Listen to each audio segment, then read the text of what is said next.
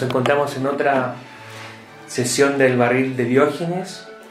Esta vez eh, tenemos el honor de tener acá a el profesor Francisco Bertelloni, que es profesor de la Universidad de Buenos Aires, de filosofía medieval, específicamente filosofía política medieval.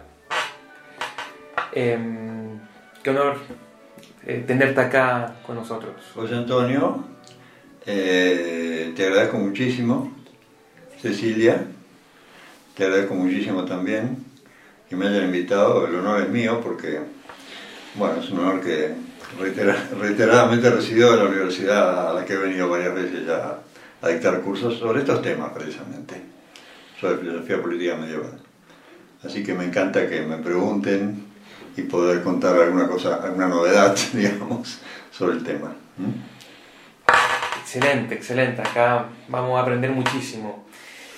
Em, la primera pregunta que, quisiera hacerte es sobre em, la presencia de la política de Aristóteles en la filosofía medieval y por qué esta obra se demoró tanto en ser traducida al latín. Creo que fue la, la última obra de las grandes obras aristotélicas que fue eh, traducida al latín e introducida al ambiente de la filosofía medieval.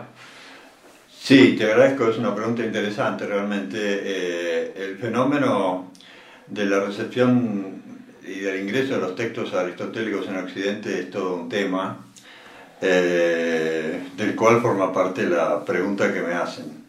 Efectivamente, entre 1120 y 1265 prácticamente Occidente recibió todo el corpus aristotélico y lo tradujo al latín de diversas, de diversas lenguas. La última obra en ser recibida y en ser traducida por Guillermo Morbeke fue la Política de Aristóteles. La pregunta es interesante, pero muy difícil de, responder. ¿Por qué fue la última? Mm.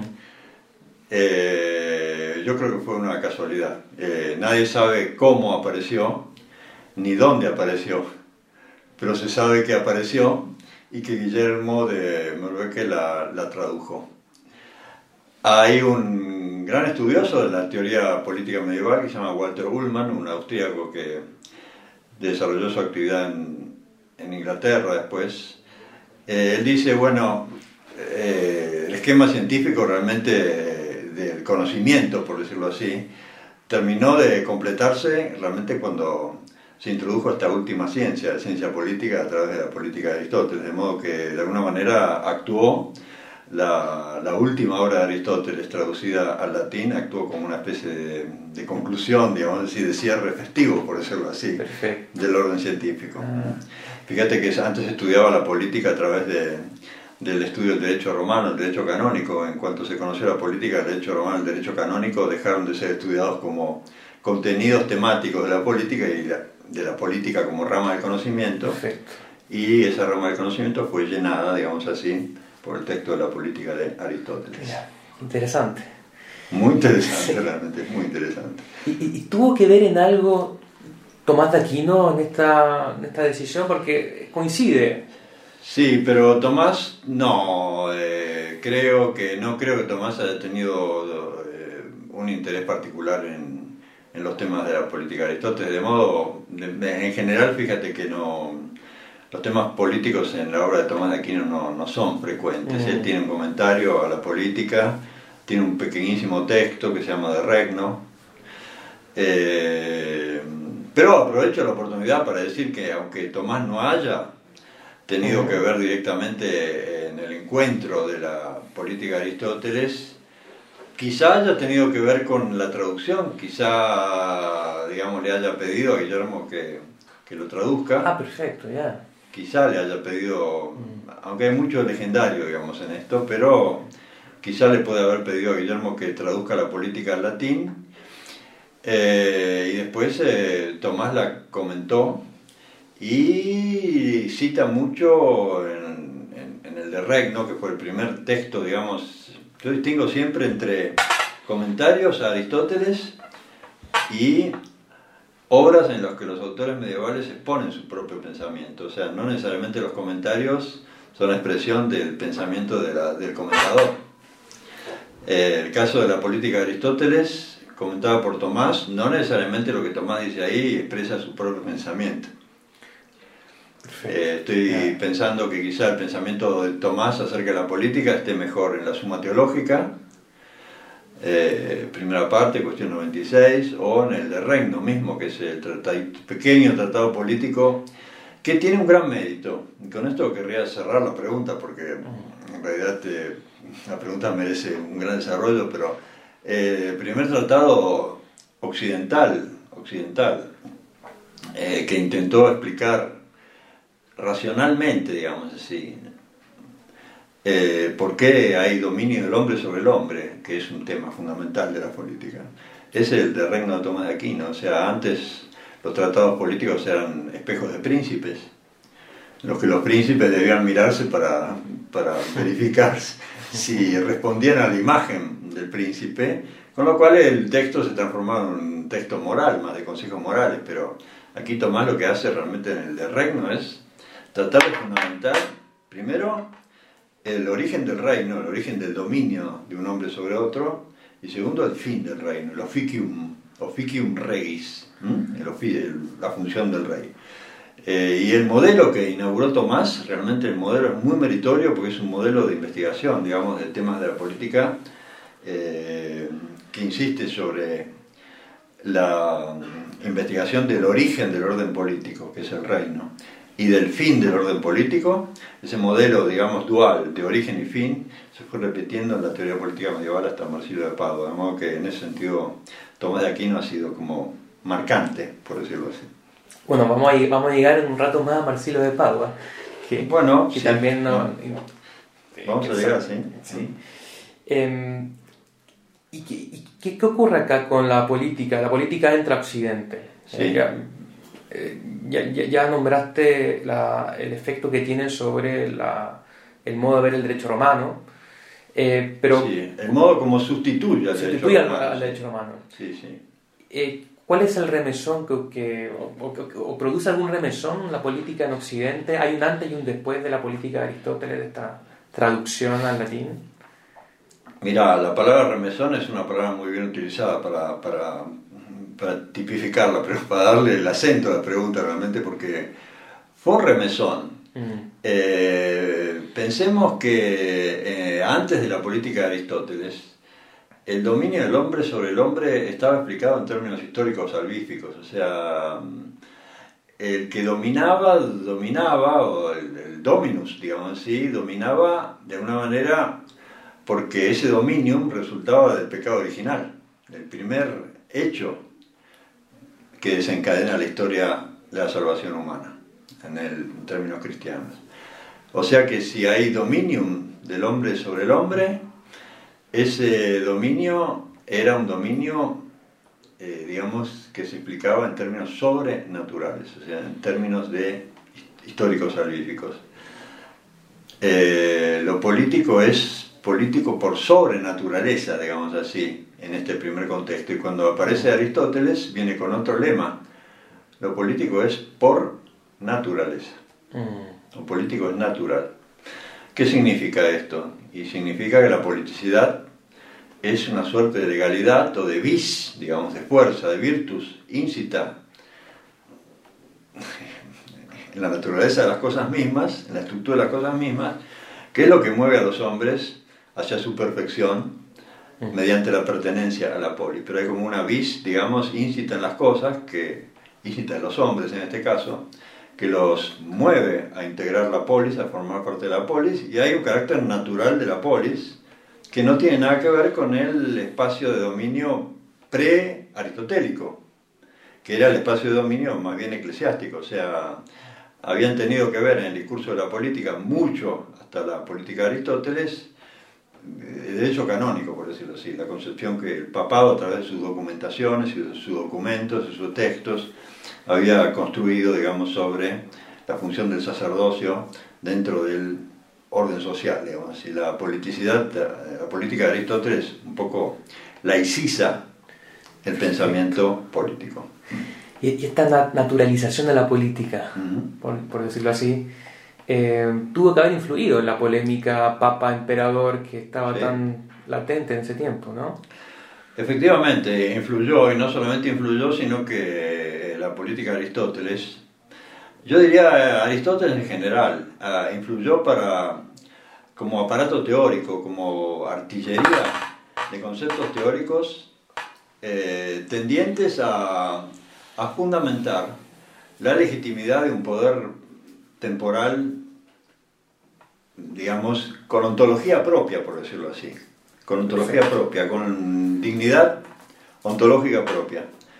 Antes estos poderes eran subsidiarios un poco del poder espiritual, mientras que la- el pensamiento aristotélico, no solo el pensamiento político, el pensamiento ético también de Aristóteles, fue utilizado para eh, eh, fundamentar, digamos, la existencia de un espacio de autonomía en el orden de las relaciones humanas que era regido, digamos, y cuya jurisdicción correspondió a partir de la política de Aristóteles a eh, el poder temporal. No quiero olvidar, para no ser injusto, en la construcción de este aparato teórico que no fue exclusivamente aristotélico, sino que fue un aparato teórico también eh, eh, fabricado, construido a luz de otros naturalismos, no exclusivamente aristotélicos, como puede ser el naturalismo de Cicerón, por ejemplo. ¿sí? O sea que ahí un cruce, digamos, esto sería, es un tema bastante técnico en el que quizá para esta entrevista no, no conviene eh, eh, adentrarse, pero digamos, eh, cuál fue la tipología del naturalismo aristotélico y cuál fue la tipología del aristotelismo cice- ciceroniano y cuál fue la tipología resultante de la lectura medieval de los dos naturalismos, ¿sí? ¿Cómo entendieron estos naturalismos? ¿no? Bueno, eso es para seguir estudiando. Exactamente, es un tema de, apasionante realmente para estudiar. ¿sí? Quisiera ahora preguntarte por, por, Marsilio, por Marsilio de Padua, Ujú, que en, en este contexto, bueno, una generación ya Sí, eh, posterior a la, a la de Tomás, eh, recibe también la política y, y- y está presente en esta en, en la, en la polémica también entre el Papa y el Emperador de, de, de esos tiempos. sí. ¿Qué, qué, qué rol cumple Marsilio? ¿Cómo recibe la política? Bueno, el, el defensor Pachis. Bueno, Marsilio Padua es un maestro de arte, digamos así, de la Universidad de París. Fue rector incluso de la Universidad de París. Sabemos que tuvo una formación eh, artista, por decirlo así. Artista quiere decir la formación que reciben los maestros de la Universidad de París, los maestros de artes, que eran los filósofos de la Universidad de París. Y también era médico. Lo cual eh, muestra que Marsilio tenía una suerte de tendencia hacia la empiria, por decirlo así, a efectos al momento de resolver los problemas filosóficos. Eh, Marsilio tiene, digamos, eh, escribe un tratado eh, para resolver eh, los problemas eh, de conflicto que había entre Luis de Baviera y el Papa Juan XXII en esos años. El emperador Luis de Baviera y Juan XXII. Y, digamos, escribe el defensor de la paz para defender las pretensiones de autonomía de, eh, del emperador Luis de Baviera. O sea, del poder temporal, digamos así. De hecho, la perspectiva histórica de Marsilio es, eh, está marcada muy fuertemente por su eh, oposición, digamos, con un referente teórico que constituye algo así como el gran enemigo, por decirlo así, en esa época, eh, que era Bonifacio VIII, que era anterior a Juan XXII, el Papa Bonifacio VIII que había escrito una bula eh, que era, digamos, que justificaba una oposición, digamos así. Pero bueno, Marsilio escribe El Defensor de la Paz y en la base teórica de ese tratado está Aristóteles y está eh, también Cicerón.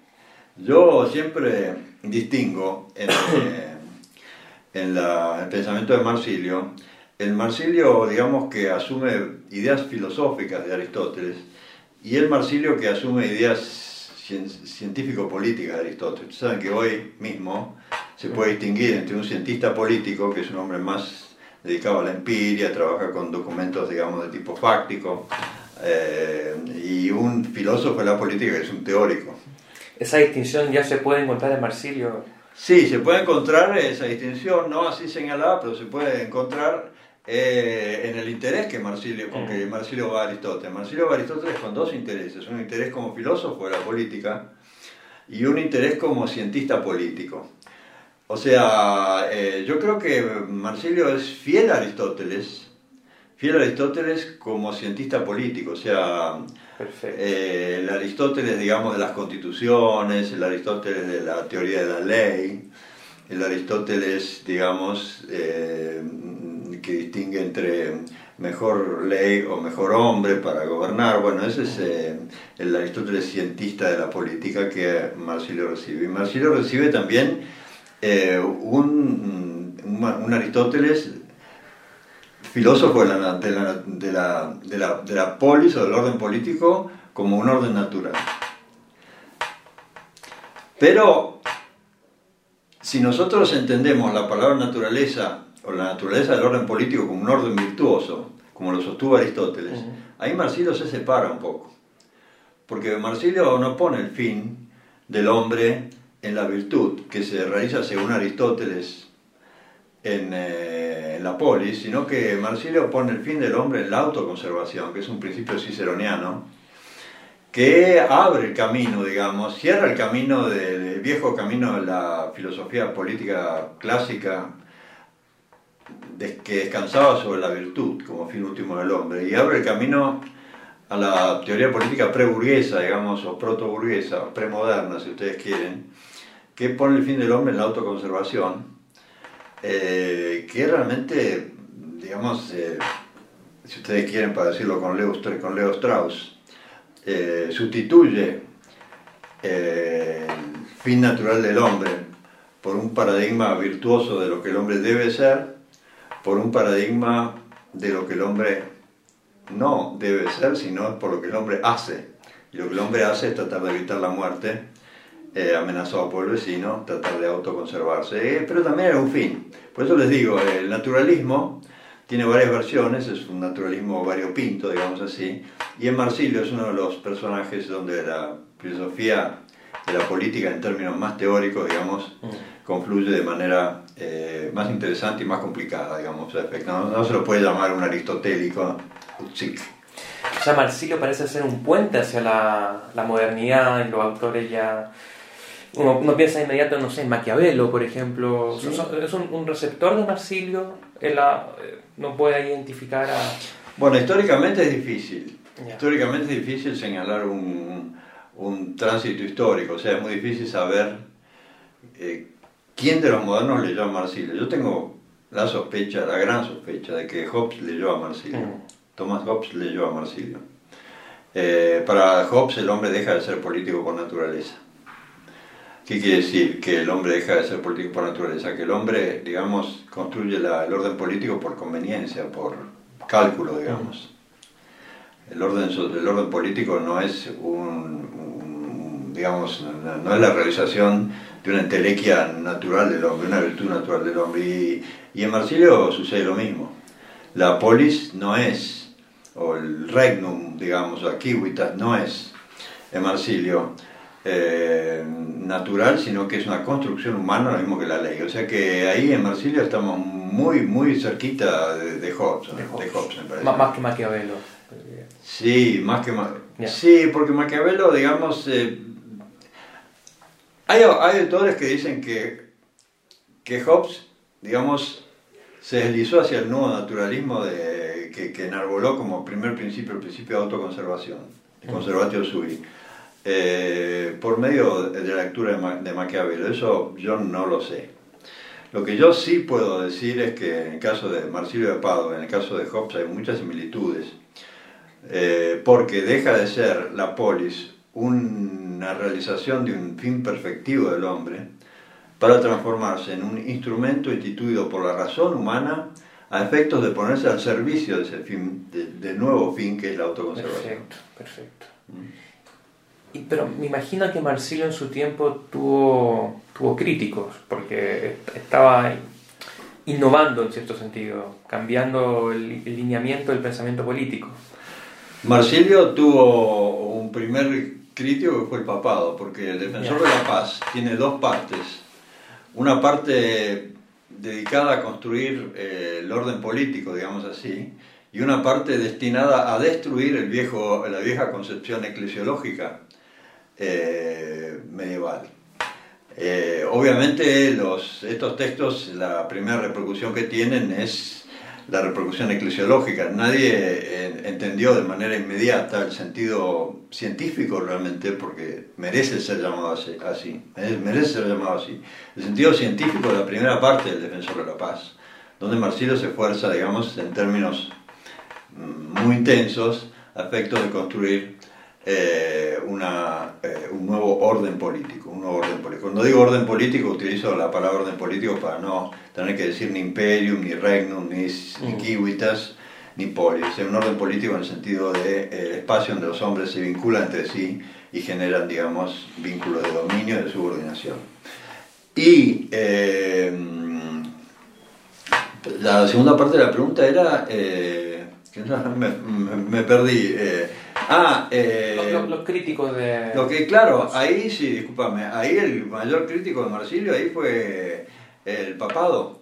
El papado lo condenó al texto porque la segunda parte del tratado, el defensor de la paz, trata de una eclesiología que desmonta totalmente la eclesiología, digamos, papal. O sea, democratiza, por decirlo así, el orden eclesiástico, del mismo modo como Marsilio había democratizado en la primera parte del tratado el orden civil. Mm. O sea que ahí son, si en el orden civil es la totalidad de los ciudadanos la que construye el Estado, en el orden eclesiástico es la totalidad de los cristianos, que coincide con los ciudadanos, digamos así, porque son los mismos, los que construyen la iglesia. O sea, la iglesia deja de ser jerárquica deja de tener una estructura descendente para transformarse en una iglesia ascendente. Es muy actual, digamos eso, porque en última instancia está respondiendo a la pregunta, ¿quién es o qué es la iglesia? ¿La cabeza o los fieles, la base? Perfecto. Em, y Marsilio, a su vez, bueno, recibe también a Tomás. O, o, o, es un, uno podría decir que ahí hay, hay un quiebre total. Ambos son no, de Aristóteles, lo reciben en, en, distintos sentidos, pero ¿cuánto hay, de, ¿cuánto hay de tomista en el pensamiento de Marsilio de Pablo? Bueno, mira, creo que hay poco de tomista en el pensamiento de Marsilio, o sea... hay una cosa de tomista que yo mencioné al principio del texto, del, de la entrevista, perdón, eh, de la entrevista. Eh, esto hay que decirlo, digamos, yo espero que el, el, oyente, digamos, haga un esfuerzo para entender esta última, esta, este último sector, digamos, la entrevista que es muy importante desde el punto de vista de, de la inteligencia de los problemas. Aristóteles, el libro primero de la política, había planteado, digamos, una explicación del origen y el fin de la polis donde el origen de la polis eh, era explicado, digamos, a través de la verificación del tránsito de comunidades menores hacia comunidades cada vez mayores, que culmina en la polis. Esta es una reconstrucción que hace Aristóteles en términos genéticos, cronológicos. Cuando Aristóteles llega a la polis, llega de, deja de hablar del origen de la polis y, eh, y empieza a hablar del fin. O sea, el origen de la polis está en las comunidades prepolíticas más pequeñas y empieza a hablar del fin el fin de que de la polis y de todo ese proceso de comunidades prepolíticas, porque la, la, polis no solamente es, fin de ese proceso, sino que es principio como causa final. O sea que abarca a la polis desde, o empuja a, las comunidades prepolíticas desde atrás. Con lo cual, Aristóteles había logrado mm, ofrecer un sistema muy cerrado y muy satisfactorio, donde origen y fin, en última instancia, eran lo mismo. Ahora, ¿qué hacen todos estos autores medievales? Inclusive Tomás el de Regno desmontan el origen y el fin y los consideran como dos eh, procesos diferentes. Y este modelo, el primero que lo desmontó fue Tomás el de Regno. Eh, si eh, debiera responder a la pregunta acerca de qué tiene de tomista Marsilio, te diría que tiene de tomista el modelo, sobre, el modelo digamos, o la estructura sobre la cual trabajó. Porque a lo, a lo largo de la Edad Media, desde Tomás de Aquino hasta Marsilio, se repitió eh, la pregunta acerca del origen y del fin de la polis. Origen y fin que para Aristóteles eran, coincidían entre sí, pero que los autores medievales, a partir de Tomás de Aquino, después pasando por Juan de París, Yankee Dog y después llegando a Marsilio de Padua, son dos problemas que ellos no saben bien cómo vincular. No es poco, no es poco. No es poco. No es poco lo que tienen en común. No es poco lo que tienen en común, es verdad, sí. Eh, yo siempre insisto sobre, esta, sobre este tributo, digamos, que debe Marsilio a Tomás de Aquino, eh, es, es un esquema que ha recibido de la tradición comunista, realmente es importante eh, subrayarlo, sí. Y si los oyentes quisieran leer El Defensor de la Paz, de Marsilio de Padua, ¿qué ediciones deberían leer? ¿Qué ediciones existen primero? Eh, hay una edición crítica, que es preferible, es que es un trabajo más científico el texto. Mira, tienes eh, eh, ediciones críticas, vamos, vamos, a empezar por lo, por lo mejor y vamos a terminar por lo peor, digamos así. la edición crítica de Richard Holz, Scholz, perdón, S-C-H-O-L-Z, que hizo la Monumenta Germania Histórica ya hace muchos años, es una muy buena edición crítica. Eh, de Marsilio en latín, después hay otra edición en latín, eh, no recuerdo cómo se llama. Bueno, después hay traducciones, hay una traducción a castellano publicada por, para el lector, digamos, eh, de lengua castellana, publicada por la editorial Tecno, que se llama así Defensor de la Paz, traducida sobre la base de, del texto latino de Scholz. O sea que hay, después hay selecciones también, en internet hay selecciones de texto de Marsilio disponibles a través de versión electrónica, eh, de modo que es muy accesible el pensamiento de Marsilio. Yo digo, son textos en realidad que, que son para leer en compañía, no solo, o sea, son textos para empezar a leer con alguno que te guía y que después te entusiasma en la lectura, pero eh, muchas veces, eh, una, vez, una vez yo me acuerdo que di una conferencia de esta universidad, estaba un profesor de otra universidad de acá de Santiago, eh, yo hablaba sobre Marsilio precisamente y este profesor me hizo ese tratado de Marsilio de Pado parece un galimatías lleno de citas. Bueno, digo, no lo leíste entero y lo leíste solo, tenés que leerlo en compañía porque realmente es un tratado realmente que es muy moderno y el que se dedica a la teoría política moderna y no conoce las raíces medievales mm. del pensamiento político moderno que posiblemente hayan llegado a la modernidad a través del siglo de oro, a través de, la, de Salamanca eh, ignora la historia del pensamiento político. O sea que es muy importante para los historiadores de la teoría política eh, poder establecer no una ruptura entre el mundo medieval y el mundo de la teoría política moderna, sino una cierta continuidad. Y ahí hay que leer, hay que leer a Vitoria, hay que leer a Suárez, en fin, hay que leer a, estos grandes, estas grandes cabezas de la, de la España salmantina, digamos así. Queda entonces claro que tenemos que comprarnos eh, la edición de Tecnos. Es la única edición en español completa de, Sí, es la única edición completa. Yo estoy trabajando hace muchos años en una ah. traducción, pero esta traducción no sé si la voy a terminar eh, algún día, porque el propósito es, imagínate, yo después de estar muchos años leyendo Marsilio, leyendo cosas sobre Marsilio, cuando haces una traducción, eh, interpretas el texto también, agregás notas, agregás un buen, muy buen prólogo que puede tener 150 páginas. Eh, en fin, es un trabajo de, mucha envergadura, no es de simple traducción. Hay una, un defecto que tienen a veces las traducciones españolas de estos textos que fueron hechas, eh, digamos, eh, inmediatamente después de la España franquista, digamos así cuando muchos curas que, crisis, que tuvieron crisis de vocación no tenían profesión y fueron contratados como traductores del latín por, eh, eh, estas em, eh, editoriales españolas. Y muchas veces traducían conociendo muy bien el latín, pero no conociendo los autores que traducían. No sé si me entendés. Como Guillermo de Merve, que tradujo la política de Aristóteles sin conocer el pensamiento político de Aristóteles. estos textos que hay traducidos en España yo diría son medianamente buenos, pero merecen una reconsideración, una relectura. Y sobre todo estas obras clásicas siempre merecen ser retrabajadas, reconsideradas, reinterpretadas. Así es. Así que esperamos con, con ansia esa traducción. Podemos poder, podemos poder completarlo realmente.